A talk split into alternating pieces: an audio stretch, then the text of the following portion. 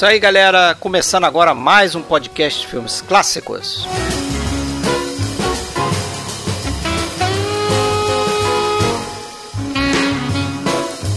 Hoje a gente adiciona aí mais uma entrada na série Dicas Triplas. Este, portanto, é o Dicas Triplas número 6. E para quem não conhece, é aquele tipo de episódio que a gente grava sobre três filmes individualmente. Nesse caso aqui são duas indicações minhas, uma do Alexandre.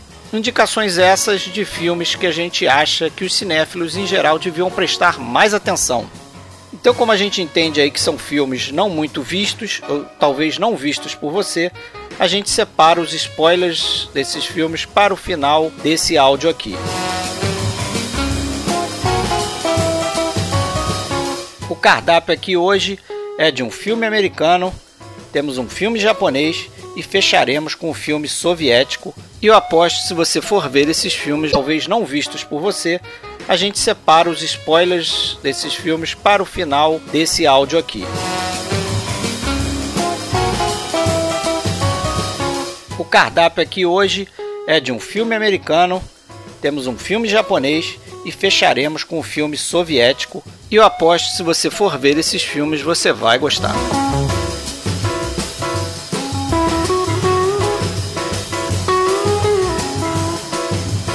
Galera, a gente criou recentemente uma lista no Spotify, tá? É uma lista de trilhas sonoras de filmes. Tem aí cerca de 150 músicas para você ouvir no Spotify. Se você quiser achar essa lista, só no Spotify, tá? É uma lista de trilhas sonoras de filmes. Tem aí cerca de 150 músicas para você ouvir no Spotify. Se você quiser achar essa lista, só procurar lá podcast Filmes Clássicos que você nos encontra por lá.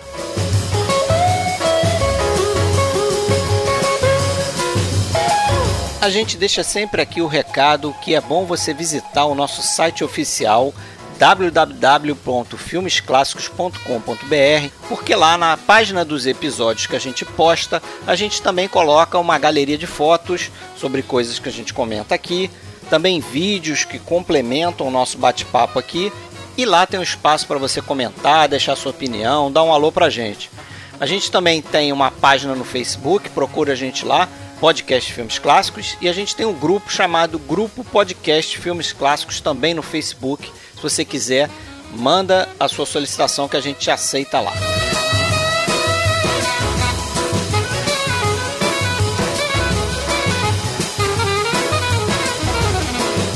Bom, então vamos começar mais um Dicas Triplas. Esse é o Dicas Triplas número 6.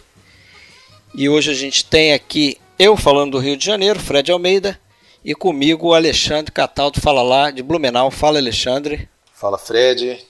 E aí, pessoal? Tudo beleza? Beleza. Vamos lá então cair dentro mais três dicas aí para o pessoal que nos escuta. Né, vamos começar com o filme americano A Embriaguez do Sucesso. Um noir aí derradeiro, né? Se a gente for entrar naquela discussão de que o o período do noir termina ali com Marca da Maldade, né, 1958. Esse filme aqui, Sweet Smell of Success, é de 1957. Então aí chegando no, no, no fim do período clássico do noir, né, vamos colocar assim. É, ele frequenta listas de noir. Né? Volta e meia a gente vê esse filme entre é, nas relações de listas de filme noir, mas não é um noir assim que, que dos primeiros que vem à mente, né? Até porque eu acho que ele está um pouco além disso, dessa limitação ou dessa rotulação como no ar. Né? Eu acho que é um filme um pouquinho mais abrangente em termos de gênero. Eu acho até que ele é uma mistura de vários gêneros. assim. Não sei se, se você vai falar sobre isso. Difícil enquadrar. É um difícil, difícil enquadrar, enquadrar, né? Mas, mas tem muito do noir, assim, né? Tem, tem. É, principalmente visualmente, né? E questão dos personagens também, nas características dos personagens ali que habitam aquele mundo ali e tal. É, é um filme que eu gostei desde a primeira vez que vi, assim, sempre achei interessante, principalmente por conta do, do diálogo, né, que a gente tem que tem que acompanhar direitinho porque o diálogo é muito rápido e, e muitas vezes a gente perde algumas nuances é, do diálogo por conta disso. E acho que um roteiro interessante. Até comentei com você outro dia, né? E vou também comentar aqui no ar. Que eu vi agora esse filme pela terceira vez pro podcast. Até tô com a edição da Criterion Blu-ray, uma qualidade maravilhosa. Isso sempre, para mim, pelo menos, ajuda bastante. Ajuda. Agora, é, nas vezes anteriores, eu acho que, para mim, tá? Tô dizendo que seja regra, seja obrigatório, mas o que me atrapalhou um pouco. E eu até vi um, um crítico num, num dos extras do Blu-ray falando coisa semelhante. É que esse filme, ele a parte inici... ele, ele não tem nada de explicação, né? ele não é nada didático, como alguns filmes são até geralmente estragando um pouco o filme, né? quando quer um didatismo exagerado. É, você, o espectador, é jogado no meio de um é, de uma selva, de um ecossistema particular ali, habitado por colunista, é, celebridades, agentes de imprensa, é, policial corrupto, é, senadores corruptos e tudo mais, e você e, e as coisas já estão acontecendo, né? As Sim. coisas já estão já estão é, nível meio avançado de estarem acontecendo e você tem que entender sozinho aquilo sem, sem um didatismo cinematográfico. Eu acho que isso para mim atrapalhou um pouco, né? Talvez então tá ok, eu sou burro, não sei, não, mas não. é até, até por não entender ou não ter essa dimensão do poderio que um colunista ou que o, aquele colunista do filme, que é baseado num colunista da vida real, Walter Winchell e tal, é, até por não entender o poder que aquele cara tinha, né, e que aqueles outros personagens todos meio que orbitavam em torno dele, é, com um misto de, de medo e de subserviência, né, é, precisando do colunista, mas ao mesmo tempo com medo, porque ele tinha meio que o poder de é, projetar alguém, sem talento até, e também destruir a, a, carreira de alguém. Né? Ele tinha esse, esse poder com uma, com uma simples coluna ou com o, o deixar de fora a pessoa da, da, das colunas. Né? Então, você, aí você tinha, teve dificuldade de, de aceitar isso como. Não, não, não de aceitar, mas de não, não entender muito bem. É, eu acho que quando a gente entende o, o ambiente em que transitam os personagens, a gente conhece minimamente é, eu acho que fica mais fácil, entender. É, Sim, no meu fica, caso, pelo menos mais fácil. dessa forma. Mas aí deixa eu fazer um contraponto, que eu até já fiz, você sabe qual é, mas para a gente colocar aí na, no áudio, que é eu esse esse ponto de vista que você colocou nunca me atrapalhou nesse sentido de, de apreciar o filme, porque eu, eu acabo entendendo ali a figura do do personagem do, do Burt Lancaster, né? Que é o J.J. Hansiker, né? Como se fosse qualquer homem numa posição de poder quase que extremo, né? É, ok, eu não conheço é, quais são os meandros do jornalismo americano daquela década e tal para totalmente entender aquele ambiente ali. Mas eu faço uma comparação, ele poderia ser, por exemplo, o produtor de um grande estúdio. Né? Um cara com a, com a capacidade de elevar uma, uma pessoa à, à condição de estrela ou então derrubar essa pessoa, né? esse ator, uhum. ao nada, Exato. jogar quase na sarjeta. Eu acho que ele, ele, ele vai por essa linha, né? E eu acho que desde o início você já é inserido naque, nesse ambiente hardcore do filme, nos créditos, né? Os créditos. Pois é, mas se fosse no meio do cinema, que a gente já compreende um pouco mais, já viu outros, outras situações, outras histórias, eu acho que você, na verdade, não é nenhum contraponto, você está meio que reforçando o que eu falei. Num outro ambiente de cinema, no mundo do cinema, ou, ou até um ambiente empresarial, alguma coisa assim, a gente, é, eu pelo menos, para mim, sairia mais natural.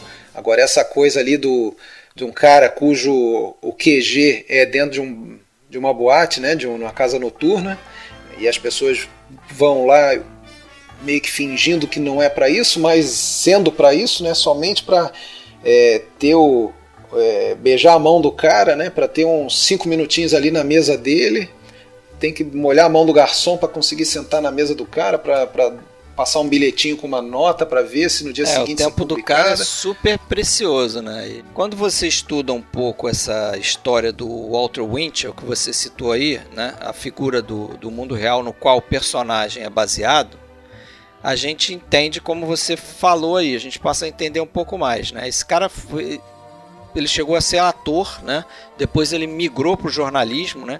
Foi um dos primeiros assim escritores de coluna de fofoca mais influentes dos Estados Unidos. Para você ter uma ideia, o cara tinha um, um público ali de cerca de 50 milhões de leitores da coluna dele, né? Nos Estados Unidos e fora também, acho que do, do país tinha alguns leitores, uma base massiva de leitores. E tinha também programa de rádio, como tem o Hans Secker no, no filme, né? E ele atingia cerca de 20 milhões de pessoas é, é, através do rádio também. Então esse cara tinha uma influência realmente enorme, né? E ele inclusive tinha também ligações assim meio estranhas. Ele, ele era amigo íntimo de um dos gangsters que, que foram é, dos maiores gangsters ali da, de Nova York na época da, da lei seca, que era o Oney Madden, que era um cara né, cheio de influência também ali no, em Nova York. Então o cara, o cara realmente parece que existiu nessa figura assim com esse poder de, como você falou, o cara fazer uma carreira da noite pro dia só com alguma coisinha que ele escrevia na coluna dele ou destruir, né? O cara, uma pessoa publicamente. É, ele foi o ele foi o precursor do, de um jornalismo meio que de entretenimento, né? Em que o jornalismo ele não seria mais apenas algo informativo. E, é, essa imprensa e, marrom aí, né? Essa... É, exatamente. Deu origem ao que seriam depois os tabloides, os jornais, as colunas é, com, com, de fofocas, né? Recheadas de, de, é, de fofocas e jargões próprios, um tom meio irônico, aquela coisa toda, né? E em muitos casos, inclusive, com notas e, e notícias, é que eles, no, no, filme aparece bastante de The Blind, né, que ele fala cega, né, sem ele, ele conta o milagre, mas não diz o nome do santo, né, deixa é. no ar, de, mas muitas vezes de uma maneira que todo mundo sabe de quem ele está falando, né, mas ele não, não pode ou, ou, prefere não citar o nome, mas dá todas as, as dicas, né.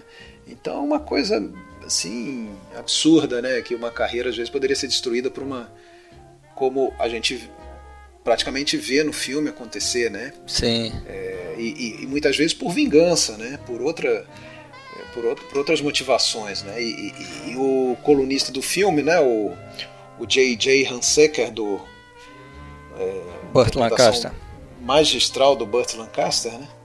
É, tal como o Walter Winchell da vida real, não checava a fonte, né? Recebia se se o agente estava em boa conta com ele, o agente de imprensa que trazia a notícia para ele, ele publicava e pronto. E não quer nem saber se aquilo é verdadeiro ou não, né? Parece que o Winchell mesmo, o verdadeiro, ele usava isso também para perseguir, inclusive, pessoas que ele não gostava, celebridades que ele. Sim. Ele, ele deu uma. Não sei se chegou a. dá para dizer que destruiu a carreira, mas ele perturbou bastante a Lucy, né? A Lucy, a ah. Lucille Ball, né? Ah, a, sim. A, a, comediante, ela foi, ela foi, como é que fala? Ela, ela foi interrogada lá pelo FBI, né? Com a, com a acusação de, de ser comunista por conta de, de coisa lançada por ele, né? Até o tem uma piada, né, que o namorado da Lucy, que, que era ator lá, o Desi Asnar, ele falou, porra, dizer que a luz é vermelha, a única coisa vermelha na luz é o cabelo, mas nem isso é verdadeiro. Agora, ao contrário, o pessoal aí que ele promoveu, ajudou a lançar e, e afirmar foi a dupla Jerry Lewis e Dean Martin, né? Eles foram catapultados aí pelas pela caíram nas graças do, do Walter Winchell na época. Né? É, então exemplos aí da vida real, né? Esse roteiro, é, como eu falei, que eu acho muito bom no diálogo, né? Eu tenho algumas críticas, é, talvez assim, na estrutura do roteiro e tal, mas é um roteiro escrito pelo Ernest Lehman, né? Que é o cara que escreveu Intriga Internacional, Noviça Rebelde também, né? Filmes famosos. É, como a gente falou, inspirado na vida desse cara, né? Ele teve ajuda também, teve o Clifford Odets, é outro cara que, que ajudou ali a, a, a, polir o roteiro, né? E esse roteiro foi daqueles que, como foi o Casablanca, que a gente fez aí recentemente um episódio, né? Foi desses roteiros que foi sendo feito ali no meio da produção do filme, né? Disse que a ponto de, de que o, o Odets é, era o cara que estava ali ajustando o roteiro no dia. Ele estava lá na, na, máquina de escrever e aquilo saía, ele arrancava da máquina de escrever e dava na mão do, do diretor, que é o Alexander McKendrick, para poder filmar a cena do dia ali, né? Ou as cenas do dia, quer dizer. E isso parece que eles estavam fazendo também junto com, com com a colaboração de atores, então é um roteiro que estava sendo feito ali no, no meio da, da, das filmagens mesmo. Né? Perfeito. É, e assim, o filme não. Ele não procurou o roteiro, na verdade, ele, ele não procurou é, esconder né, essa, essa fonte, até porque o filme em si não é sobre o colunista. Né? O, o filme tem o colunista como figura é, de destaque, mas ele eu acho que é muito mais sobre o personagem do Tony Curtis, né, o Sidney Falco, que é o agente de imprensa. Eu, acho, eu diria que ele é o verdadeiro protagonista do filme. Né? A gente acompanha Sim. ele o tempo todo. E é interessante né, que é, isso cai naquilo que eu falei, né, que a gente é jogado no meio de uma coisa que já está acontecendo. A gente vê o personagem dele desde o início, o tempo todo fazendo coisas, é, é meio que correndo, tomando iniciativa, indo atrás disso, indo atrás daquilo, é, se trocando para ir não sei aonde, indo lá no, encontrar o. Então ele está sempre na. Ele, ele não está nunca parado, ele não está nunca pensando o que, é que vai fazer, ele está sempre agindo. E então a gente tem que meio que entender o que, que ele está fazendo, para onde que ele está indo. É... E qual a figura dele, né? Porque esse papel de agente de imprensa que ele é, né? Vamos fa fazer só uma sinopsezinha rápida para quem não viu o filme, né? É, o personagem do Sidney Falco, né, que é o do ator Tony Curtis, como você falou aí, que é um agente de imprensa, né, que o trabalho dele é colocar os clientes dele nessas colunas de jornal, né, né para promover os clientes dele, né, e ele vive né, disso, de puxar o saco desses colunistas influentes para poder encaixar os clientes ali e ele ganhar com isso também, né, ganhar mais clientes e tal. E ele é um personagem meio obsessivo, né? Pelo sim. menos na minha visão. Sim, sim. Que a gente sente que ele está disposto a fazer tudo para alcançar ali o que ele chama do, do sucesso dentro daquele mundo. É, o filme tem assim um ambiente que eu acho interessante, que é essa coisa é, que você falou aí um pouco também, né? Que a gente está sempre vendo ele se movimentando, ele fazendo as coisas para atingir o objetivo dele. E, e ele está sempre frequentando lugares que estão absolutamente cheios, né? Que é aquela coisa, aquele ambiente da cidade grande, aquele ambiente opressivo. É, e aí eu acho que é. ele mistura o que talvez dê para dizer como pequenos subgêneros, né, muito comuns ali nos anos 50 e tal, de, de filme urbano, é, com as ruas de Nova York, mostrando a, a, o, o, os, os nightclubs, né, a, a, alguns deles, inclusive, dando, dando destaque na parte musical ao jazz, como é o caso desse, que eu tenho certeza que isso Sim. engrandece bastante o filme para você, que é um amante do jazz, Sim, né? com certeza. É, é, aí a figura do, do, do, do, músico atribulado, né? A gente é, tem um pouco disso, por exemplo, lá no Homem Errado, do Hitchcock, né? Que é um, é um músico também, que frequenta, o, inclusive, o o Stork Club, né, que é o clube da vida real lá que o Walter Inchel frequentava e no filme vira o 21, nome do clube, né? É, brutalidade da polícia, né? Aliás, também mais uma semelhança, né? Eles quiseram aí os rote o roteirista ele quis fazer um tração paralelo da ligação do do com o Edgar Hoover, né, do FBI, que a quem, a quem é, que, que fez para ele um agrado, né, que foi conseguir praticamente expulsar do país um pretendente da filha do Winchell, né? Ele, ele, ele, o que a gente vê no filme, que é o personagem do, do, do Lancaster, é, super protegendo a irmã e fazendo de tudo para a irmã não ter um relacionamento, na vida real era o Walter Winchell com a filha.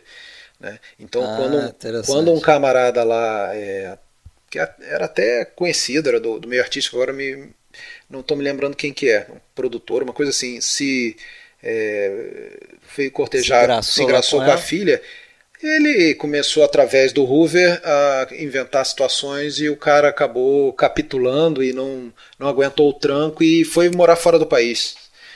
Ah, fugir. Interessante. É. Esse personagem é, aqui no meio é o, é o papel do Tony Curtis, né? Que só complementando a sinopse, é, o filme gira em torno disso, né? O, o, o personagem do Hans Secker lá do Burt Lancaster tem uma irmã e ela se apaixona por um guitarrista de jazz de uma banda, é, o Chico Hamilton Quintet, e ele meio que é, coloca o, o, Tony Curtis para resolver o problema sem que ele, Burt Lancaster, precise se envolver muito para a irmã não descobrir, né? Em troca disso, ele vai dar o que o Tony Curtis quer. Agora, você falou no personagem do, do Edgar Hoover, é, eu li que aquele personagem do policial que está no filme tem um papel importante também. Harry Kellow. Harry Kellow, ele foi inspirado no detetive da vida real chamado Eddie Egan, que depois a gente vai ver sendo retratado no Operação França. Ah, é verdade. Aquele Popeye Doyle do Gene Hackman é inspirado nesse cara, né? Assim como é o, esse Harry Kellow aí, que é esse policial no meio do filme, quando o pessoal, se o pessoal seguir a nossa dica aqui e for ver o filme, vai entender o que a gente está falando. Né? Então, assim, olha, o, o Embriaguez de Sucesso, ele eu acho que é um excelente filme por conta da, da história, né? Que, que tem esse fundo de, de realidade. Fotografia é, fantástica, acho que também provavelmente você ia querer dar um destaque a isso, né? Fotografia lá do, do James Wong Howe, né? um veteraníssimo aí que já tinha nessa época, acho que uns 40 anos, ou 30 anos pelo menos de trabalho.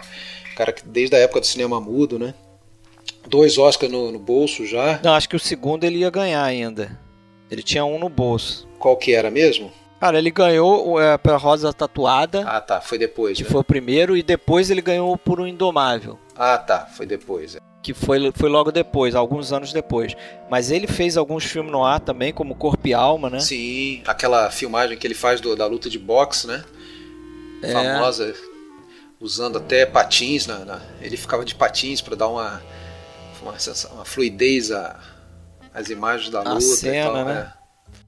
É, ele era um, fotógrafo muito experiente, né? Chinês, né? Veio para os Estados Unidos com o pai aos cinco anos. Era um experimentador, né? Um cara que, que, que ficava brincando mesmo de, de descobrir é, é, novos métodos, assim, né? Pra, até para iluminar. né? É, é, um cara que dava muita atenção à iluminação tal, como todo bom né, é, o cara, cara trabalhou né? com diversos diretores, assim, é, top né, de Hollywood também. Um cara muito respeitado no, no meio ali.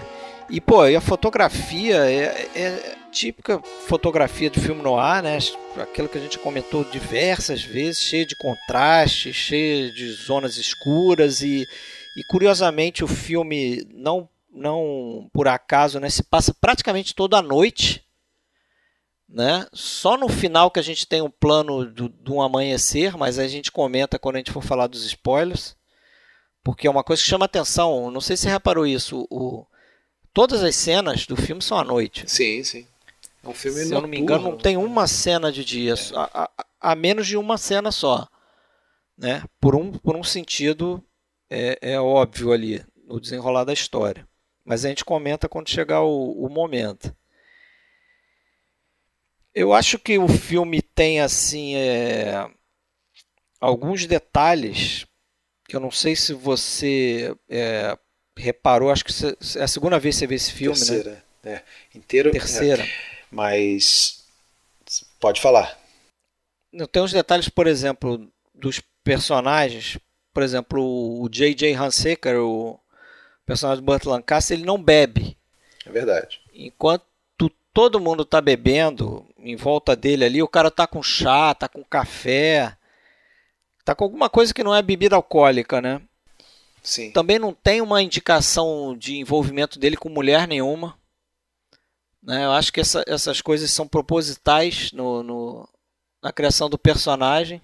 Parece que, que ele é feito assim só pro trabalho, né? Um cara totalmente focado na, naquele trabalho dele ali, na, naquela. No, no que ele é, entende como o drive da vida dele ali, que é estar tá sob controle das situações, né? O vício dele é, é, é esse, né? Ele, é como se ele não tivesse nenhum outro vício. O negócio dele é só manipular as pessoas. Mas, o Fred, o que eu queria dizer era sobre esse personagem dele mesmo. Desculpa te interromper, mas é que assim, eu até tinha anotado isso para falar. É, você lembra, por exemplo, filmes como. Claro, posteriores, tá? Mas você lembra aqueles filmes, os dois do Spielberg, né? O o Encurralado e o Tubarão também, por exemplo, uma, Sim. uma técnica narrativa que o Spielberg usa declaradamente, que é praticamente ele não mostrar o, o, o vilão do filme até um bom pedaço mais para frente. Né? Isso acontece nesse filme aqui. Né? Isso é, é um bom exemplo prévio disso. Né? Nós temos o, o Hans Sicker de quem todo mundo fala e teme e, e, e anseia, mas até 20 minutos aproximadamente de filme a gente não, não o vê. Né? a gente só vê, eu acho que ele por foto, uma foto num jornal. Ele vai sendo mostrado aos poucos, né? Primeiro é falado, depois a gente vê uma foto no jornal. E, e imediatamente antes dele aparecer, que é aquela cena no 21 em que ele está na mesa com um senador, uma, uma starlet lá e, e, um, e um agente, o Falco, personagem do Tony Curtis, chega no, no 21 e pergunta lá pro, na, pro Metre lá se, se o se o Hansiker está, ele fala que está, ele olha e a gente vê lá no fundo que realmente ele já está lá, o Burt Lancaster, mas ele ainda não vai lá falar com ele. Ele primeiro vai na cabine para ligar para ele, o cara está ali do, a 5 é. metros dele, ele liga. Né? Quer dizer, é, o acesso não é fácil. É, né? é, é pra, eu acho que isso aí vai construindo realmente uma situação até é, de, de, de, de, ansiedade para a gente conhecer o cara, né? E, e, mesmo assim, quando ele aparece, aí entra nisso que você falou. Ele nunca é mostrado como um ser humano tem uma vida, que tem outros interesses, que tem emoções. É. Né? Ele é muito frio, ele é bem monolítico ali naquilo né? Naqui, dele. A gente não entende nem muito bem quais são as, as motivações dele. A gente só, só sabe que ele é um. Dá para resumir ele, o personagem dele como um grande filho da puta. Né? Em, em, em todos os em todos os lados para que ele se vira, né? em relação à irmã, em relação ao pretendente da irmã, em relação ao, até aos amigos, né? aqueles que teoricamente eram amigos dele, como aquele é, dono do outro bar lá, que, que gerencia o músico e tudo mais. Né? Sim, e, e, e, de cara você tem ali nessa cena que você falou uma demonstração de poder que define o personagem dele, que é justamente primeiro a relação dele com aquele senador que está ali, né? E a franqueza dele de chegar, porque tem um diálogo muito ácido nessa nessa cena, que você vai lembrar que é o seguinte, ele fala pro cara assim, ó, francamente eu não entendo o que você faz aqui, se expondo dessa maneira, você é um senador, né? Acho que ele estava tentando concorrer a algum, algum cargo na política americana, ele fala, já que qualquer um que bater o olho vai ver que esse cara aqui, aí aponta pro agente, tá, né, é, é, é, como é que se diz?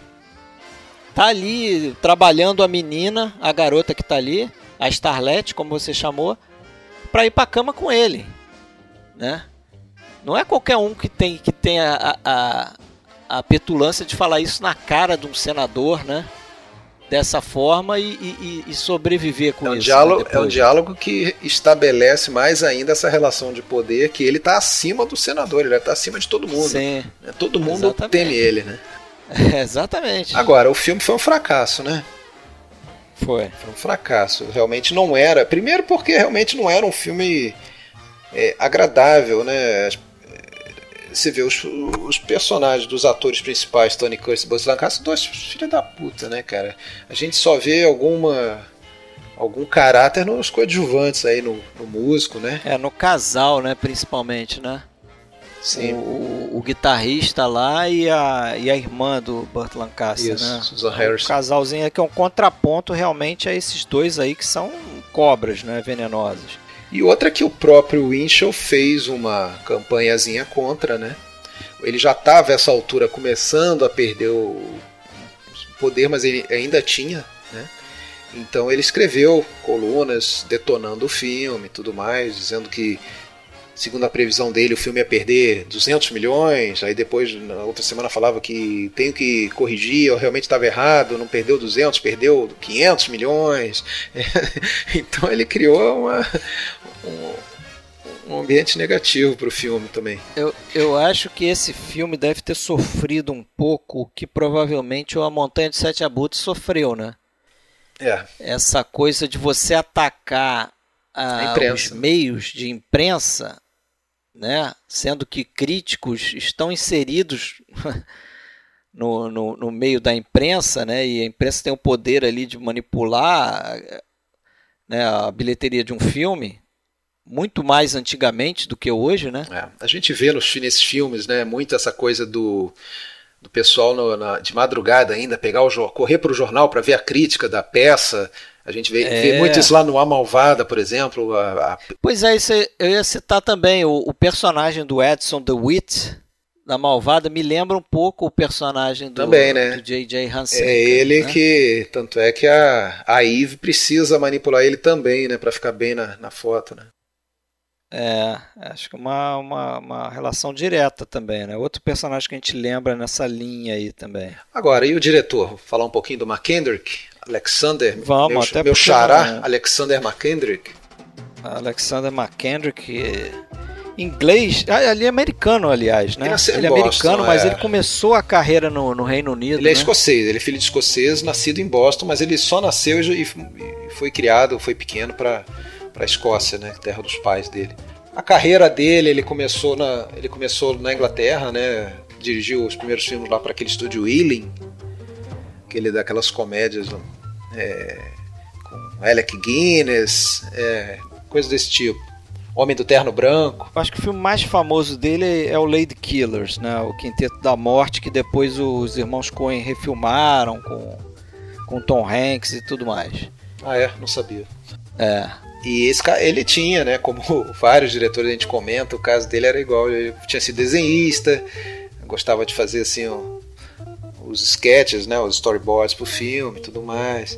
Mas ele teve problemas em Hollywood, né? Ele foi para Hollywood aí dirigiu esse filme lá e até dirigiu outros depois, mas é, de alguns ele foi sacado no meio. Ele era um diretor meio complicado, é, muito exigente, tudo mais. E eu acho que ele dirigiu no total só 12 filmes e, e depois do Embriague de Sucesso mais uns 4 no máximo. É, não tem uma carreira muito extensa não, né? É, e aí depois ele recebeu uma proposta no final dos anos 60 para virar, virar professor de, de cinema mesmo, né? Na, na Cal, escola de, de cinema. E, e parou de dirigir. Não, não teve esse. Dá para dizer realmente que Embriagador de Sucesso é o filme mais destacado dele, assim. É, deve ser não, o melhor não, filme dele. Eu não vi é. os outros, mas. É. é isso aí. Tá, vamos só então concluir, falar um pouco da trilha sonora, porque eu acho que é importante, né? Do Elmer Bernstein. É... Parece que o a ideia original é que esse Chico Hamilton, que é um baterista de jazz, iria escrever a trilha, né? Mas acho que a United Arts vetou a trilha dele, não, não gostou, acabou chamando o Bernstein. O, o jazz tem um, um papel importante no, no ambiente do filme, né? Como você falou, acho que dá essa, esse, esse pique do filme, assim, combina com, com a forma frenética, né? Que como o roteiro vai se desenrolando.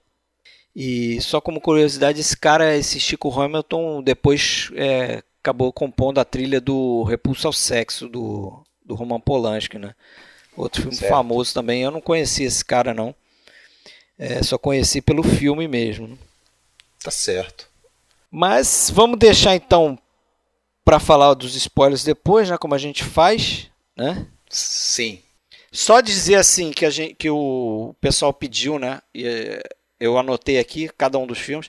Esse filme aqui foi lançado pela Classine no Brasil. Então não tem desculpa, dá para correr atrás. Tem aí meios oficiais.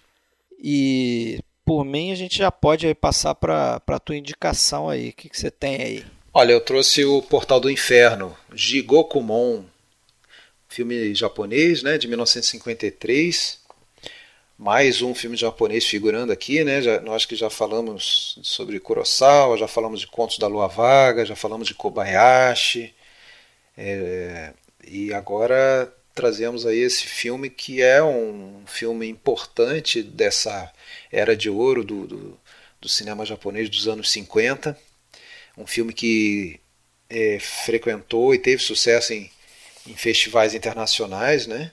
ganhou Palma de Ouro em Cannes em 54, ganhou um Oscar honorário é, de melhor filme estrangeiro lançado pela primeira vez nos Estados Unidos em 54, ganhou o Oscar de melhor figurino em 54. Coisa dificílima, né? Para filme não americano fazer na época. Um filme é, do estúdio da EA, né? Um dos três ou quatro maiores estúdios ali naquela época do, da, da, do Japão, junto com Torro e Shoshiku. Uh, mas é um filme que é, de um estilo que o nosso querido Akira Kurosawa, por exemplo, colocava esse filme como um exemplo daquilo que ele queria suplantar, que ele queria modificar. Né? Quando ele lançou Os Sete Samurais no ano seguinte, por exemplo, que ele pretendia ser que fosse um filme de samurai revolucionário no sentido de que um filme muito mais realista, né? É, era um dos filmes que ele cita como um dos filmes que estava é, é, indo no, no ultrapassado. ultrapassado era, era o Jigokumon justamente por quê? Porque é um filme em que a, a coisa do samurai, né? Nós estamos falando aí de um Jidaigeki, né? Um filme, um drama de época e tal, é totalmente estilizado, né? totalmente estilizado na, na, na, nas atuações, nos movimentos e até no, na forma de falar dos personagens. Né? E, e esse filme aqui, segundo ele, estaria suplantado. Mas, independentemente disso, eu acho um belíssimo filme, é, principalmente por aquilo que eu acho que é a coisa mais comentada desse filme, que é a, a estupenda explosão de cores né, dele. É um filme. Ah, sim. O uso de cores é fenomenal. Acho que foi o primeiro filme colorido é, da Daei e o primeiro filme japonês colorido a ser lançado internacionalmente. Exatamente, exatamente. É. O Oscar de figurino é pelo uso de cores, sem dúvida nenhuma. Os kimonos das, das, das moças ali no filme são fantásticos. Tem os kimonos laranjas né, na, na personagem principal. É, e aí a gente tem que falar essa história das cores do filme, que é um dos fatos que faz dele um filme marcante. Acho que quem vê Portal do Inferno é, fica uh, atraído pelo colorido do filme e não esquece. Né? Ainda que a história seja uma história simples, típica do, do, desses Jidaigeki aí antigos, né, que o, que o Kurosawa queria derrubar, uma história simples, né, que é basicamente um samurai que salva uma moça, né, o que protege uma moça e se encanta por ela e, e depois quando o senhor vai oferecer os prêmios aí pro, pra, pelos atos de heroísmo, ele, ele fala que a única coisa que ele quer como prêmio é a mão daquela moça e aí alguém sopra lá, não, mas espera aí, essa moça aí já é casada com um membro, um samurai membro da guarda real. Ah, não, então não dá, não, mas eu quero. Aí o cara fica obcecado que quer casar com é. aquela moça. E daí. Outra história de obsessão. Uma história de obsessão. Então, aquele cara que, na primeira parte do filme, é um exemplo de lealdade, é um exemplo de, de, de bons valores, ele inclusive recusa uma oferta para trair o senhor, né? Ele tenta ser contratado, entre aspas, pelo outro lado, né, para trair o senhor, é. ele recusa, não, pela honra. Pelo irmão, é. né, pelo próprio irmão. Ele né? depois ele acaba se é, descendo a ladeira, né, pela própria cobiça em relação àquela mulher, pela obsessão que ele, que ele fica. Agora, é, independente disso, o filme que eu estava falando da cor, né, é, isso não era novidade já em Hollywood, né, onde tinha aquela coisa do, do Technicolor, Technicolor. um processo aí de de três negativos, né? Isso. É, e a Europa e o Japão tinham ficado um pouco para trás nesse processo, até que o, concorrente do Technicolor, o Eastman, né, a Kodak, é, criou lá um, um, negativo que era de um, um único negativo com, com três emulsões, né, no, naquele negativo capaz de captar todas as cores num só negativo, que daí tornaria a coisa muito mais fácil, muito mais barata até, porque não precisaria de equipamentos especiais, né? O próprio a mesma câmera que filmava o preto e branco filmaria o colorido. Era só questão do só questão da, da, da escolha do, do diretor, se ia querer fazer o filme preto e branco. O problema é que esse negativo desse Mancolor, as cores elas duravam muito pouco. né? elas se, se desbotavam muito rapidamente. Então, esse filme, apesar dele não ser daqueles que ficou perdido, ah, ninguém sabe onde é que está o negativo, nenhuma cópia, não, o filme não ficou perdido, mas ele ficou caiu no ostracismo, ninguém mais queria ver o filme, porque o, o que destacava ele eram as cores e ele deixou de ser um filme bonito, né, com as cores todas desbotadas. Então ele passou. Mas essa experiência aí eu não sei se você teve. Eu tive de ver a, a, antes da cópia restaurada, eu, é, né? Eu, eu, tinha visto há uns anos e. Eu tinha visto há uns anos no DVD e a cópia é bem. Dá pra ver. Dá pra ver, dá pra ver. Dá pra ver não tem o destaque de cores que você tem no, na cópia do Como restaurado. Tá agora na, na, cópia restaurada, que está em Blu-ray também, da Criterion, não, é, não, não tem igual. Eu diria o seguinte: é, pessoas aí, estudantes de cinema ou de artes, é, que se interessam pelo departamento de, de arte, né? É, ou cenografia, ou figurino, tem que assistir esse filme, cara. Porque é. Não, não, não, o professor da faculdade não vai indicar esse filme, porque provavelmente nem conhece. Mas, mas a pessoa que está estudando isso, eu acho que deveria ver. Eu fico pensando na, na época que eu fiz faculdade e tinha um colega e tinha uma amiga que se interessava por arte e, e cara, esse filme tinha que ser visto. Assim, além dessa questão toda, o filme tem uma relação muito grande o visual do filme, né, com aquela coisa do, da pintura de rolo tradicional japonesa, né, os é, makimono, e isso fica claro já na abertura. A abertura é muito bacana, porque os créditos vão passando e a gente está vendo uma caixa que contém esses rolos. Quando acaba os créditos, essa caixa é aberta, a pessoa tira o rolo, começa a desenrolar e a gente vai, a câmera vai acompanhando um pouco do rolo da pintura, da direita para a esquerda sempre, que é como é o sentido no Japão, e depois tem uma fusão e aí passa a ter o cenário lá do, do filme mesmo, o castelo que está sendo incendiado, né? Que aí também é, tem, tem um fundo real, né? De uma rebelião lá. Me lembrou, me lembrou, esse, esse coisa do rolo me lembrou um pouco o Conte da Lua Vaga. Exato, tem isso aí também. Que tem uma ideia um pouco mais, mais desenvolvida, eu acho, do que esse aqui. É verdade. Mas, mas também lembra muito. Esse, esse filme até não é o período mais comum do Jidaigeki, né, que geralmente se passa no período Edo ali do século é, de 1600 até 1800, meados do século XIX, né? Mas alguns passam períodos anteriores, como é o caso desse século XII, né, que é o que tinha, teve uma rebelião lá chamada Rebelião Heian e tal, e que, que, que, culminou com esse incêndio no castelo e tudo mais. O, o, o Mizoguchi gosta desse período, tem um outro filme dele que é um dos últimos, até o, o, o clã o clã Taira, a saga do clã Taira. É um filme, um dos dois únicos filmes coloridos do Mizoguchi também. E aí o aqui, aliás, a gente não falou até agora, né? Esse filme é dirigido pelo Tenosuke Kinugasa, né? Um cara que a essa altura também já era um veteraníssimo, um dos pioneiros mesmo do cinema japonês, né? Começou lá em 1917 é, como ator no, no estúdio. Fez um clássico do é. cinema mudo japonês. Primeiro ele né? foi ator né, no, no, no, estúdio Nikatsu, né, um dos estúdios mais antigos, ou, ou mais antigos do Japão. E interessante que ele começou como ator, né, e como ator especializado em fazer personagens femininos. Né, porque nessa época no Japão não, não, não tinha figura de atrizes, não contratavam atrizes. Os papéis femininos eram feitos por homens, né, eram chamados onagata eram os atores especializados em fazer papéis femininos. E o, o, o Kinugasa, inclusive, nessa época, ele chegou a dirigir um filme em que ele próprio fazia o papel feminino e tal. Mas, no início dos anos 20, isso aí mudou e eles, os estúdios abriram para contratar atrizes. Né? E aí os Onagata perderam os empregos. Né? E aí, então, foi nessa época que ele virou diretor. Né? É, primeiro para uma e produtora pequena lá e depois como independente, aí ele fez esse, pode falar aí, Página da Loucura, né? Uma página de página loucura, de loucura né? Um filme de 26. Que é uma espécie de, de, de Dr. Caligari japonês, né? Me lembrou muito o conceito assim do Caligari, aqueles um filme interessante, né? O, o Kinogasa dizia que foi muito influenciado pelo Abel Gans, também a Roda, é um filme sem intertítulos, um filme até difícil de, de entender e acompanhar hoje em dia.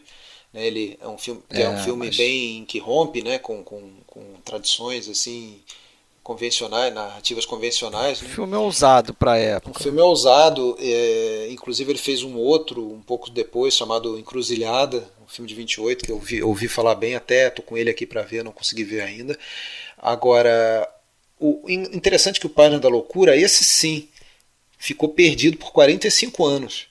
Somente em 1971, o próprio Kino Gás achou uma cópia do filme no, no seu é, no seu sótão, e daí até fez uma, uma remontagem, botou uma trilha sonora diferente e relançou o filme. E aí o filme, aí sim que o filme foi reconhecido e passou a ser um aclamado, Página de Loucura, um, um filme é. até na linha lá do, do avant-garde na época, né? Então é interessante, né, que até se fala disso, dessa, dessa cena do Kino Gaza, né, o principal filme mudo dele ficou perdido de fato e o outro ficou meio que perdido, né, pelo caso das cores que definharam, né, e só depois é. da restauração que ele voltou a ser visto plenamente, né, como Interessante essa, essa coincidência. Agora, deixa eu voltar um pouco aí nessa rebelião. Você, você chamou de rebelião. Reian. Reian. Eu, eu encontrei como rebelião Rei, Rei Di. Mas, enfim, o que eu achei interessante nessa história toda é o seguinte: porque a história começa como se ele fosse é, é, contar os eventos da época dessa rebelião, ok. E a gente tem um pouco é, de acesso ao, ao, conflito ali, né? A tentativa de depor lá o imperador e tal. Só que aí a história parte para essa história de obsessão que você já contou aí, né? Você não achou isso interessante? Porque ele começa como se fosse fazer um registro histórico da época. É verdade. E abandona isso para entrar na história pessoal do, do, do, daquele samurai obcecado pelaquela mulher e como é que aquilo se desenrola. É, de certa forma, a gente tem aí um, um elo que até me ocorreu agora com que você falou isso, mas um elo muito grande com o terceiro filme que a gente vai falar hoje também que começa na guerra e se afasta é. da guerra, se afasta e passa a ser por uma história pessoal. E usa como pano né? de fundo, né? É, é, bem interessante, né? É bem interessante. Ah, na, na, nas análises do filme, nas críticas, quando a gente vai ler, sempre tem aqueles que apontam até nessa, nesses acontecimentos pessoais é, é, mensagens né, que, que queriam ser passadas. Né? Nesse caso, essa, essa obsessão do Morito, né, o, o personagem principal, o personagem do, do ator Kazuo Hasegawa, que aliás foi um ator constante ali com o Kino Gaza, né? É... E ele fez o Amante Crucificado também, né? Do Mizoguchi, Mizoguchi. A Vingança de um Ator, do, do Ishikawa, de 63. É um cara que é. fez mais de 300 filmes. Né? Um... Esse, esse personagem dele, esse, essa obsessão dele, ela simboliza segundo alguns, um pouco dessa da obsessão militarista que levou o Japão àquela escalada né, do, do, do militarista e a, a, a, Segunda Guerra também, né, que, que aquela coisa de, de, de deturpar um pouco a, a questão da lealdade, a questão do, de ser um guerreiro valoroso e, ao excesso, né, que descamba para o excesso. Acho que é, tem um pouco, talvez, de, de fundamento nessa, nessas análises. Né? Porque é o que acontece com o Morito, que é um grande guerreiro, leal e tudo, mas não, não acaba é, não sabendo a hora de parar, né? Não sabendo a hora de. Abusa um pouco do poder, né? Ou tenta pelo menos abusar do poder dele, né? Ao, ao, ao, ao passo que o, o rival dele, entre aspas, que seria o marido o da mulher lá, o Vataro, é um cara, porra, totalmente tranquilo, seguro, é, tolerante, né? É, respeitoso com a esposa, né? Cuida bem dela. Esse cara, o Ataru, é interpretado pelo Isao Yamagata, que já pintou no filme que a gente já falou aqui também, né? O Rebelião do Kobayashi. Ah, verdade. Ele é verdade. um dos samurais ali. E e a, e a moça, que a gente não falou o nome dela, ah, mas sim. é bem mais famosa, acho que é a, fa a mais famosa, pelo menos pro, pro ocidente aqui, né? A Machiko Kyo. Sim, sim. Que a gente lembra dela de Rashomon, Conte da Lua Vaga também, né? Outros dois filmes que a gente já comentou aqui. É. A Rua da Vergonha, do, do, do do Mizoguchi. O Mizoguchi vai falar no que vem. tá lá também. É, olha. Revelando, hein? Dando spoiler, hein? Vídeo da EA. E aliás, diga-se de passagem, né? Até mandei uma foto para você dele. É, o mérito desses grandes filmes da Daiei aí do senhor Masaiji Nagata, né, o produtor, que foi o que foi o responsável aí, o cara por trás de, de, desses principais filmes, né, é, do Contos da Lua Vaga, Rashomon, o Duelo Silencioso Isso. lá do, do, do Kurosawa também, Intendente Sancho, mas foi o cara que levou, mas foi o cara que levou o estúdio à falência em 71 também pelos excessos, gastava ah, demais, demais né? Fez que nem o Hansecker, né? Jogou para cima e depois jogou para baixo. E aqui esse o Nagata também assina pela única vez o roteiro desse filme também, né? O roteiro é do, do Kinugasa e é do verdade. Nagata também, do é Masashi Nagata. É verdade. Agora, uma, uma coisa que eu acho interessante e, e é uma marca de, de vários filmes japoneses é justamente a contrastar uma aparência de é, formalismo, de beleza, de né, as roupas de seda, os, os comportamentos, os trajes, os rituais, aquela coisa toda, com o que está por baixo disso está tá, tá borbulhando, né? Tá, as emoções estão à flor da pele, a coisa está prestes a acontecer, uma tragédia está prestes a acontecer, mas na aparência as pessoas estão agindo com, né, com como se tivesse tudo certo, né? Agindo como dentro da tradição, dentro, da tradição, dentro dos conformes. É, essa, esse contraste entre o, a aparência e a, e a essência, né? Isso é muito comum né, nesses filmes japoneses. É, né? Quando a gente entrar nos spoilers, a gente pode aprofundar um pouquinho mais sobre isso aí, né? E, ao contrário do que eu pensava, esse filme foi lançado no Brasil, né? É, foi. Pela Versátil. Tem até na livraria da Saraiva aí, para quem quiser acessar o, o site, tem lá na Saraiva Online. Não tem desculpa também, hein? Tá certo. Mas, por mim, podemos passar pro terceirão aí de hoje, né? Vamos pro terceiro então. A Balada do Soldado. Balada Soldate. Balada do Soldate. Russo. Filme de 1959, né? Três filmes da década de 50, então, que a gente traz aqui, né?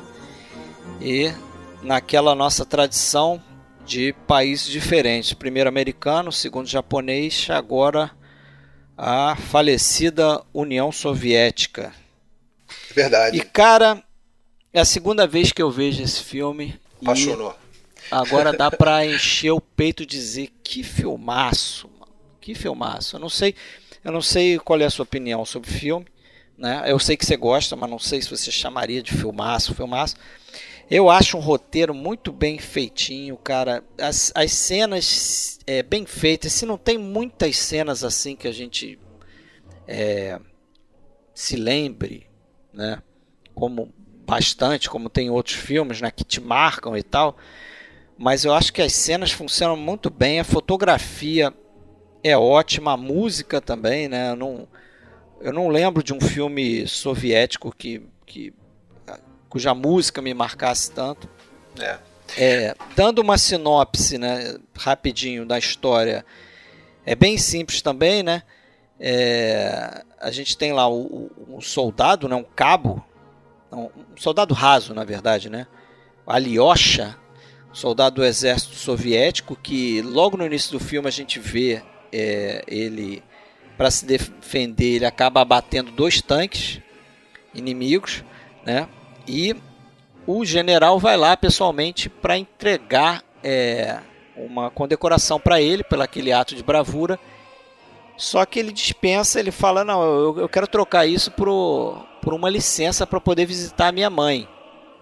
É isso? Tem alguma correção a fazer, não? Não, não, é. Na verdade, ele quer visitar a mãe e ajudar a consertar é, o telhado. Consertar o telhado, é isso que eu ia falar. Porque ele diz lá que a mãe está com o telhado furado e tal, e que ele ficou, prometeu de consertar o telhado e não tinha conseguido fazer isso. Que ele teve que sair para ir para o fronte de batalha, né? O general acaba é, é, cedendo o desejo dele, E aí o filme vira um, um road movie, né? Como é você verdade, bem colocou. É verdade. Né? Ele sai atrás, ele tem seis dias para encontrar a mãe e voltar. Né? E ao longo do, do percurso aí ele vive uma série de, de, de contratempos e aventuras e se apaixona e é um road movie mesmo. E a gente vai se angustiando porque a gente fica preocupado quando vai dar tempo, né? Não vai dar tempo. de voltar. E, é, e é assim, é, você comentou quando a gente estava falando do Portal do Inferno, é, mas eu trago de volta aqui. É o típico filme de guerra que eu curto mais do que aquele filme tradicional que é meramente histórico, que é meramente com a finalidade de exaltar, de relatar, é ou exaltar, ou fazer propaganda, né, da guerra, ou, ou meramente fazer um um histórico de uma batalha ou de um confronto, né, de alguma coisa assim. Porque é aquele filme que usa a guerra como pano de fundo. Porque na verdade o filme é uma história de amor, né? E aí você tem uma série de, de colocações sobre diversos tipos de amor aqui, né? É, se a gente analisar, ele, ele tem assim o romance principal, que é aquele romance juvenil, né? Entre o personagem do soldado, da Shura, que tem e da Shura, que é uma moça que ele encontra também tentando é, viajando clandestino no trem. Exatamente, viajando clandestinamente no trem, que ele também tá, tá, tá usando clandestinamente, né? Para ir visitar a mãe. Você tem o amor de mãe para filho, que é o que inicia o filme. A gente vê um plano da mãe dele olhando para a estrada, né, na expectativa que ele volte e tal. Você tem ao longo é do filme outros detalhes também. Ele encontra um, um soldado é, amputado que está com medo de encontrar a esposa, né? Porque a esposa vai ver ele amputado e ele vai ser mais um fardo na vida do, do casal. Então ele e a esposa recebe ele de braços abertos, não é nada daquilo que ele está pensando. E você tem também um casamento aí que está desmoronando né, no meio do filme. E a, a, sabão, né? É, ele vai entregar o sabão, a moça está traindo o marido que está no fronte de batalha e tal. É, a gente tem que lembrar, como a gente falou lá, quando a gente fez o Kalatozov, e falou do Quando Voam as Cegonhas, que é um filme irmão desse aqui. Bem irmão. Eu acho. Bem irmão desse aqui que nesse momento de 53 até final dos anos 50 a gente estava vivendo o que eles chamam lá na, na, na Rússia do, da Tall Era, né?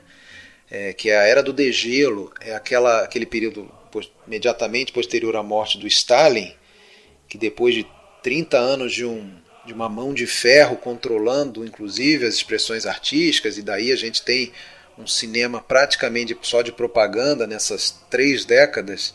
Não que sejam filmes é, ruins ou bons por causa disso, não estou entrando nesse mérito, mas eram filmes de propaganda. Acho que tem filmes muito bons, mais de propaganda, quando a gente fala de vários do Eisenstein, por exemplo, é inegável isso, filmes do Dovzhenko e vários outros, né? até do próprio Kalatozov nesse período ali tem. Mas de 53 em diante começou um, um movimento diferente, em que temas é, que a gente até não consegue reconhecer isso hoje como é, revolucionário tratar disso num filme mas na época era. Então você mostrar um soldado amputado, com medo de voltar para casa e da mulher ter trocado ele por outro, ou da mulher não, não querer, quando você vê um, um soldado que está no front e a mulher está chifrando ele em casa, né? quando a gente vê situações como essa, como a gente vê um, uma, uma senhora que está com o telhado avariado porque não tem nenhum homem na aldeia para consertar. É, só tem mulheres. Né? Todos a morreram. Guerra levou todos os homens. Então, quando você vê é, assim, a, a, o custo humano da, daquele heroísmo todo, isso não era mostrado. Né? Não. Isso era, não era mostrado, era mostrado lá o filme do, do Valery Tchaklov, lá o aviador que abatia centenas de Só inimigos. Só de heroísmo. É, né? atos de, de, heroísmo, né? Invencível e vários filmes com esses títulos, né? Agora, filme é, em que é, levava para o sofrimento pessoal, como daí ao Quando Voam as Cegonhas, é esse, é, outro que é citado também, que eu ainda não vi, estou com ele para ver O Destino de um Homem, é, de 59 também. É, isso era novidade. Isso, então, esse tom que você está falando, de, de sair do, da guerra para o humano, isso, porra, isso é feito simbolicamente de, dessa maneira no filme. Né? O, ele, depois da cena de abertura, que ele vira um herói de quase sem querer, ele se afasta do front, né? E o resto do filme todo ele longe do front. Pois é, e o, e o talvez a moral da história é, esteja muito mais nessa questão humanitária, que é muito maior do que a questão do heroísmo de, de guerra, né? o da batalha, do patriotismo, o que seja. Porque no final das contas, o, o, aquele amor juvenil ali representado pelos dois e, e, e a, a, os, os, Até isso também era revolucionário ali. tratar disso, né? Mostrar um. Ainda que não aconteça quase nada, né? Eu acho que eles não chegam nem a trocar um beijo ou mal não, então é um amor muito. É, deve ser o primeiro amor, né? O, o cara se apaixonou pela primeira vez. É muito, muito inocente muito o negócio. Inocente. Mas até esse amor inocente, isso não era mostrado em filmes anteriores. As pessoas eram quase assexuadas, né? O, o dever sempre em primeiro lugar. Entendeu? Aquela... E quase nunca o jovem, né? Retratado, né? Também, né? Quando a gente fez lá o Kalatozov, a gente lembrou disso também. O, o jovem não era bem retratado pelo nesses filmes mais antigos soviéticos, né, de propaganda da época do Stalin e tal. E tem uma outra coisa também que deve ter ajudado muito esse filme, certamente, é que é, em 1960 ele foi lançar, lançado nos Estados Unidos, porque teve uma trégua na Guerra Fria e ele, assim também como quando voa as cegonhas, chegou nos Estados Unidos. Então o pessoal começou a olhar também para os filmes soviéticos de outra forma, né? Sim. Inclusive ele foi aclamado por, por por crítica americana, assim como também soviética. Ele né? ganhou o prêmio em São Francisco, né? Ele ganhou o prêmio ganhou o prêmio São Francisco. São Francisco. Ele concorreu ao Oscar de roteiro. Pô, você imagina um filme, no, no, meio da Guerra Fria, um filme soviético concorrer ao Oscar de roteiro. Ele fez uma turnê de sucesso esse filme em 60, né? Ganhou, é, é, é, participou ou ganhou festivais aí, Cannes, é, Londres. É, ele, ele participou de Cannes que ele perdeu para o Ladotivita. Né? Inclusive, foi um ano do, do Cidade Ameaçada, um filme brasileiro também do Roberto Farias, hoje bem esquecido. Porra, mas assim, olha, olha a concorrência dele, né? Doce Vida, tinha. Fonte da Donzela. Fonte da Donzela é, o Laventura. Ben-Hur, tava no, nesse festival, Ben-Hur também. É, então, meio complicado. Só a galera, né? Do Só alto nível. Grande. E ele venceu o, o BAFTA de filme estrangeiro, né? E ganhou esse prêmio no Festival de São Francisco para filme e para diretor do o Gregório Shukrai, que a gente não falou ainda, né? Exatamente, é um outro diretor aí dessa linha, junto com o Kalatozov, né? O Grigori Shukrai, diretor aí mais um, né? Como todos, né? Diretores soviéticos, né? Praticamente estudante, né? Instituto Passou do, pela Vigik, de, de né? cinema lá, foi aluno do tal do Mikhail Ron, que era um diretor antigo também. Dirigiu poucos filmes, né? Esse cara, ele realmente não dirigiu muito. E o primeiro filme dele, eu, eu vi, tenho, gosto bastante, né? Que é o. No Brasil ele tem dois títulos, né? A Guerrilheira ou o 41 primeiro. Um filme, inclusive, eu botei uma resenha no, no, nosso site do podcast Filmes Clássicos lá no início. É, é, acho que é a resenha a número 4. Resenha número 4. É, eu fui ver esse. É, e, e, já, e foi um filme que. filme de estreia que já tinha sido nomeado em Cannes também. Né? E, e, é um filme também bem bacana, assim, nessa linha também do, do, do, do lado pessoal, é, é, é, em destaque contra o, o, fundo né, da, da guerra e tal. Né, um casal ali de lados opostos, né, a guerrilheira do Exército Vermelho e o, e o, e o oficial do Exército Branco, né? E, enfim, surge uma paixão ali, mas é aquela coisa, né? Quase um Romeu e Julieta. E... É. e esse aqui foi o segundo filme esse foi dele. Foi o segundo, né? exatamente. Isso é que impressiona também, né? Eu acho que deve ser a obra-prima dele, eu não vi o resto dos filmes, mas certamente esse aqui é o mais famoso. E aí, assim, ele. A gente estava falando do Kalatozov, o Kalatozov que já era um cara veterano e que tinha feito até uma.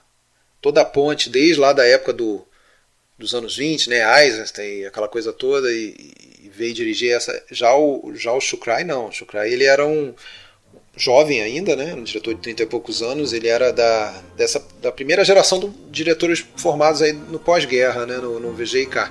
Então, é, esses diretores, eles trouxeram naturalmente para os filmes algo que eles vivenciaram como adolescentes, como jovens aí na, na, na época da guerra, né? Inclusive ele foi para o front, né?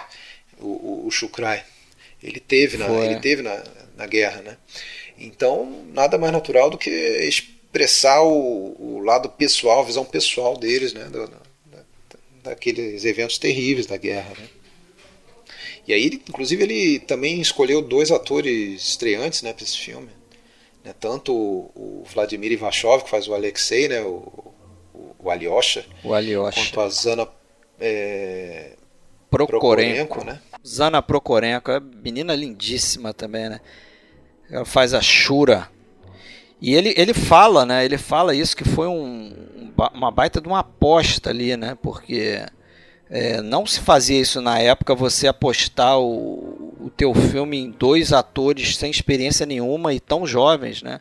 Mas ele fala eles eram estudantes de teatro. É, e, mas ele fala que foi a, a coisa certa, né? Porque e, eles estão espontaneamente ali é, se relacionando, até por conta da juventude, né? Isso fica claro, aquela espontaneidade comum da juventude ali, que acho que dá um, um elo legal e pro filme, né, pra história do filme. Sabe que a, a Zana Prokorenko, ela, é, ela, era estudante de teatro, né, e quando é, descobriram que ela estava fazendo o filme, eles demitiram ela do, do, teatro, porque não era permitido atores de teatro trabalhar em cinema, ainda tinha meio que aquela separação ali, aquele preconceito, né.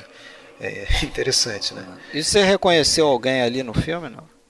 Ah, sim, tem o Evgeny Urbansky, é... né, o, aleja, o amputado, né, que é um, um, dos quatro lá do, do filme do mesmo ano, né, uma, a carta que não se enviou, um, porra, um filme que eu adoro, adoro do, do Sabia Calatoso. que você ia reconhecer. Porra, no, no, ato, né, Evgeny Urbansky. Ele faz o aquele mais, né, mais brigão lá, o, também se apaixona lá pela pela menina e tal. É, lembrei dele também. Qual é o nome da menina? Eu esqueci da, daquela atriz que faleceu há Tatiana. Tá, tá. Samailova. Samailova. Samailova. Tatiana, Tatiana Samailova também. Outra é, belíssima. É, que, que também está lá no Quando Voa Segundo. Também, também. Várias conexões ali do cinema russo. Né? Agora, porra, não sei se ia falar, cara, mas eu. É, primeira coisa, né? A gente tá, tem essa prática aqui nos Dicas Triplas de não falar de spoiler, mas tem que ser uma coisa que se a gente falasse nesse filme não seria tão spoiler, não, porque já é dito de início. Pode né? falar spoiler no final, né? Lembra? É. Não, eu sei, mas é, aquele fato que a gente sabe logo no início do filme, na primeira cena do filme, aquilo não seria nenhum spoiler, né? Ou seria? Não, então, então, não, não revele. Vamos para os spoilers? Sim, não, não, não, não, não, não, eu só queria antes falar uma coisa. O que eu ia falar na verdade era que na, na primeira cena de ação ali do filme, que é ele fugindo dos tanques alemães, Sim.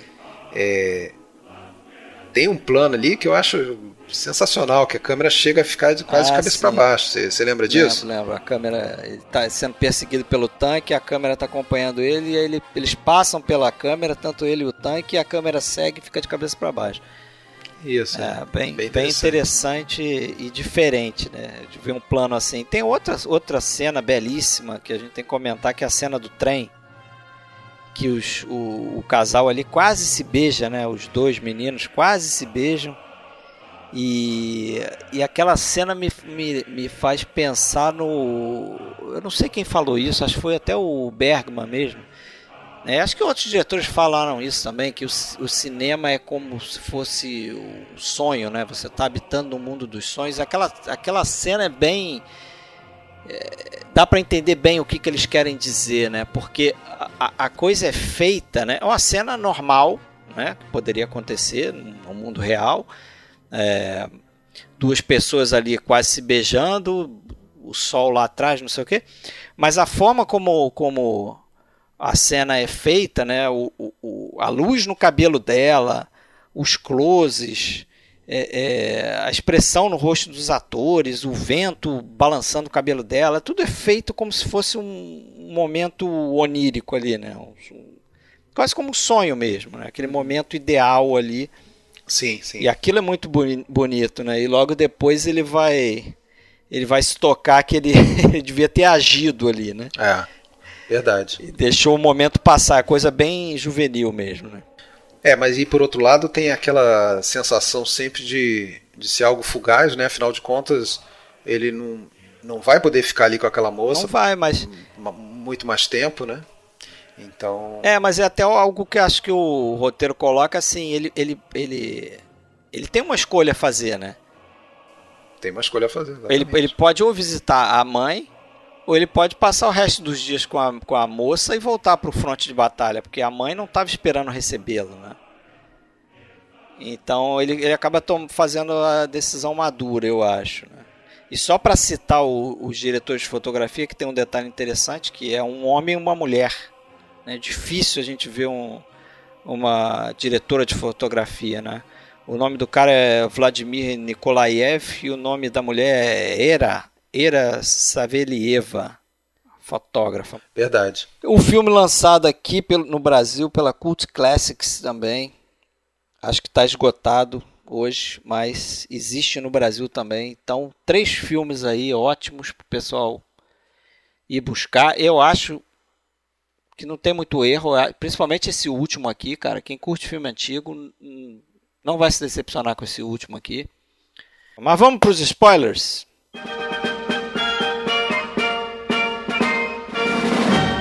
Ei, Fred, esse podcast pode conter spoiler. Então, spoilers de embriaguez Isso, do spoilers. sucesso. Spoilers. Embriaguez do sucesso. Embriaguez do sucesso. E aí, tem alguma coisa aí?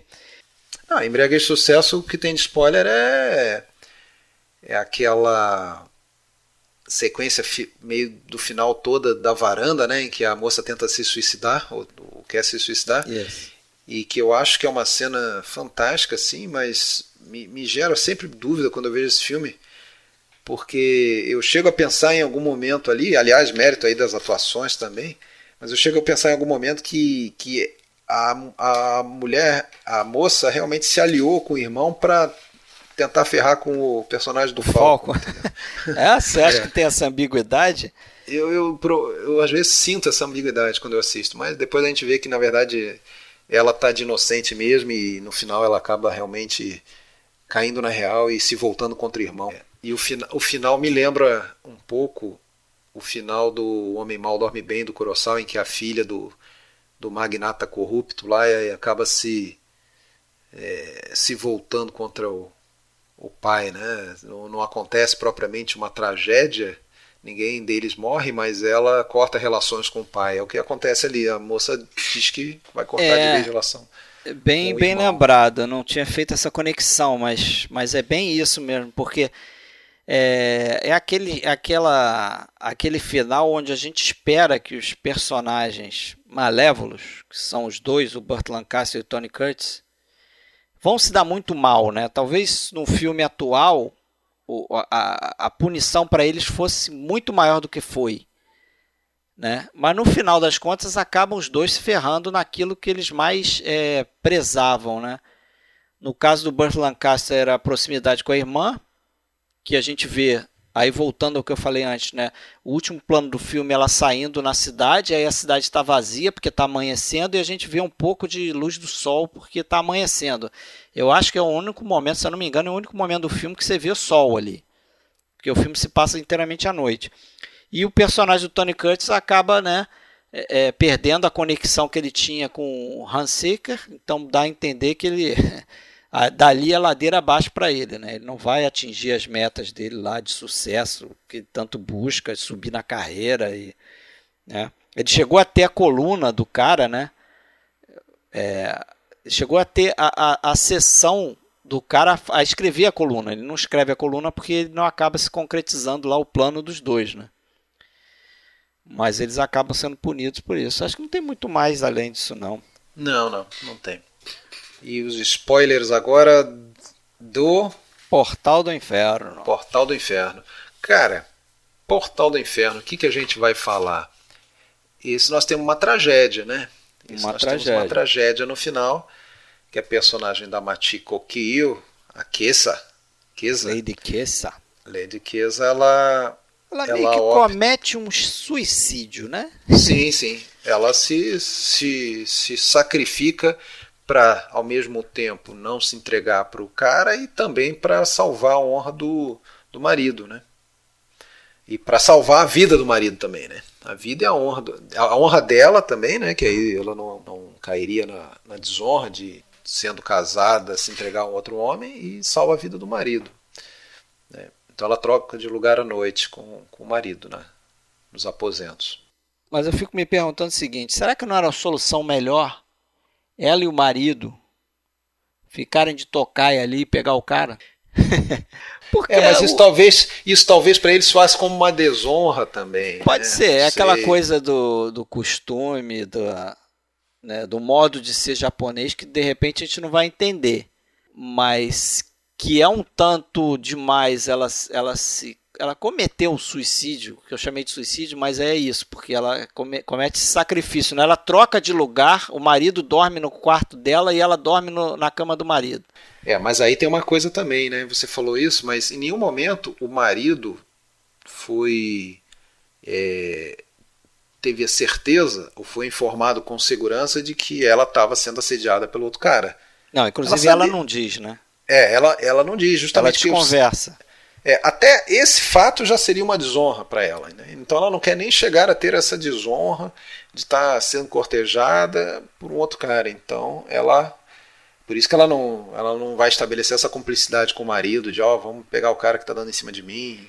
Entendeu? Então, é, a solução japonesa.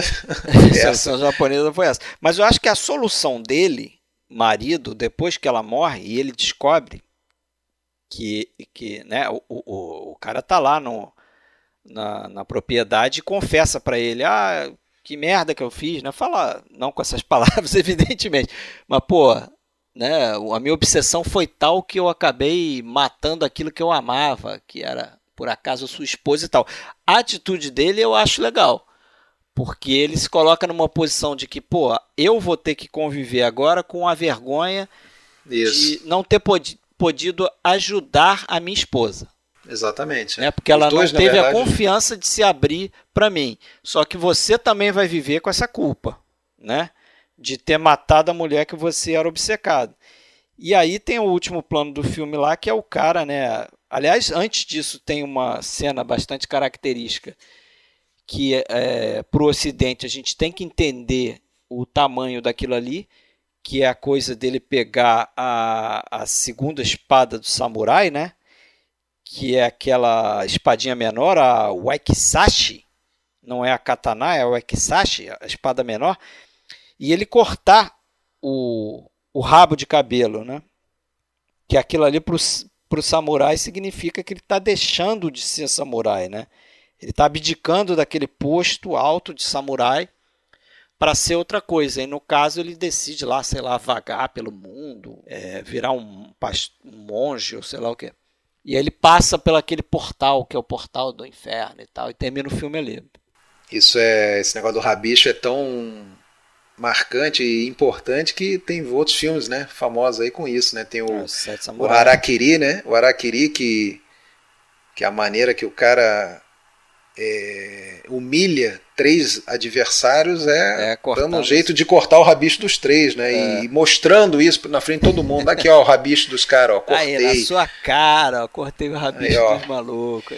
E os Sete Samurais, você citou, né, a apresentação do personagem do Kanbei, lá do Takashi Shimura, que, pô, o cara é tão nobre que ele corta o próprio rabicho pra se fantasiar de padre, de, de, de, de monge né? E salvar e, a criança, né? E salvar uma criança, né? E as pessoas ficam atônitas, como que um samurai está cortando o próprio rabisco, né? Tipo, é. ele está se rebaixando. Raspando a cabeça também, né? É, ele, totalmente dizer, a cabeça. É, como que como que é dado valor àquela aquele símbolo, né? Como se aquilo fosse realmente a personalidade. Ele está se rebaixando ao fazer Isso aquilo. Isso aí. Então, acho que a gente já pode ir para o terceiro spoiler da noite. Então, vamos lá. Balada do Soldado, spoilers? Assim, eu, eu confesso, você falou do início, né? É, que o início já tinha meio que um spoiler, mas eu confesso que. Eu não sei se a gente está falando a mesma coisa, mas eu, eu, eu digo aqui que eu só percebi que ele não voltaria no diálogo final que tem no filme. É, mas aí é mais aquela coisa que a gente quer dar a chance para tá se para ter sido enganado pelo roteirista. Mas é. é. porque ele fala bem claramente, né? A mãe está esperando o Alyosha, mas ele não vai voltar. Ela, é, ele fala isso no início ele do fala filme? no início. Ele está enterrado em algum lugar. Ah. Em algum lugar ele está enterrado, mas está escrito que ele é apenas um soldado soviético. Um- Aliás, Mas um isso soldado. não é no final? não, fala no início e no final. No início e no final. Que é um soldado russo. Aliás, não fala nem soviético, fala um soldado russo, Ruskin Soldat. E, e fala ele não vai voltar. É, e aí, a gen- aí começa a história, né? No, vou dizer, no, o filme não, não é uma lembrança dela, porque ela não sabe, só sabe que o filho não, não retorna, não retorna, ela e a gente Não é um não- flashback. não é, é, mas é, a gente tem aí o que aconteceu, né? É, com ele, com ele É, na guerra. é um, flashback para Pode história. até ser que seja pro- sim- um simultâneo aquela espera dela, né? Ela foi olhar a estrada durante anos, provavelmente, né? durante todo Pode o ser. período que ele ficou fora. Mas é, aí que tá, não, não, não exatamente também, porque depois ele acaba que no final, e aí agora sim a gente pode falar, ele, ele retorna né, nessa licença, que é a licença Isso. de seis dias em que o filme se passa, ele, ele retorna, consegue chegar, mas só que quando ele chega já está na hora de voltar, né? Ele gastou o tempo todo dele ajudando as pessoas, se apaixonando e pá, pá, pá. então está na hora dele voltar. Ele não consegue consertar o telhado, Fica alguns minutinhos ele ali. não né? consegue consertar o telhado. Fica alguns minutos e, e volta, né? E aí que, é que cara, o, o crítico do New York Times, na época do filme, escreveu um negócio que eu, que eu concordo. Eu, eu, me de- eu, eu me identifiquei com o que ele falou, que é o Bosley Crowder, esse crítico. Ele, no meio da, da crítica dele, ele fala o seguinte, que só nesse final, quando tem esse diálogo, que a gente se dá conta da tristeza da- do filme. E isso aconteceu comigo também, porque você fica tão é, envolto ali naquela história do, do, do amor juvenil e dos percalços que ele vai encontrando. Será que ele vai chegar a tempo de ver a mãe, não sei o quê? Vai conseguir chegar no destino final, não sei o quê? Quando ele chega, fica alguns minutos e volta e sai, aí que bate aquela tristeza e vem esse diálogo que você falou que aparece no início do filme. Eu confesso que não me dei conta É, Agora, disso. você imagina uma mãe, né, que está esperando aí por E que o cara não. a mãe, esperando, esperando, esperando, e quando ele vem é para ficar poucos minutos e é, ela pode intuir, né, coração de mãe, aquela coisa toda, que ele não vai mais voltar mesmo agora, né? e ele de fato não É. volta, né? Então, é, aquela cena, né, em que ela corre pelo campo, né, quando é informada da, da chegada dele e ele está no caminhão, é muito bonita, né? Até botei no, no grupo lá. Muito ontem. legal. Parece que ela vai ter um problema cardíaco ali a qualquer momento. E aí, e aí tem a trilha sonora vibrante e quando eles se abraçam o filme fica mudo, né? É a gente só escuta, não escuta nada, assim, só sente ali aquele, aquele abraço. Porra, é bem, bem, bem bacana essa cena. cara. É, é um filme bem bonito, cara. É um filme que eu, eu não sou fã de romance, mas quando é bem feito, acho que foge do banal e esse filme aqui é um deles. Mas aí a gente, você falou, ah, ele tá morto, isso também tem muito é, muita ligação com Quando Voa Cegonhas, por exemplo, que é aquele filme Irmão que a gente falou, que é uma história nesse sentido até bem parecida, né? Que o, o namorado da moça vai pra guerra e a gente vê ele sendo baleado, quase no princípio, né? A gente vê ele sendo baleado, aliás, é um plano maravilhoso, né? Dele, da câmera girando e tal, e ele, ele Sim. cai. Só que a gente não tem a confirmação de que ele morreu, né? Pode ter sido só ferido. A gente não tem essa É. confirmação. Então a gente passa o resto do filme, assim como ela que tá lá em casa sem saber o que aconteceu, esperando a volta dele, a gente passa certo filme na, na dúvida se a gente é, lamenta por ela estar esperando em vão porque ele morreu ou se vamos ficar junto com ela com esperança de que ele volte. A gente não sabe muito bem o que aconteceu, né? E no final realmente ele morreu e, e meio que ela se conforma com isso e a gente se conforma junto. Mas aqui é um pouco isso também. A gente meio que é informado, mas será que é isso mesmo? Será que não era um engano? Será que no final não vai dizer assim, ah não, é, é, na verdade, contrariando tudo, ele volta, não sei o que, sei lá. mas, mas o Alyosha, assim como a Lady Kesa morreu, É, só quem se salvaram foram os dois canalhas lá do início é, isso Né? aí. do Embriaguez de Sucesso. É, e como sempre, né? A gente, você falou aí no, nos Dicas Triplas, a gente tenta variar de país e tudo, né? Aliás, é assim, eu eu acho que é algo pelo qual a gente zela aqui, né?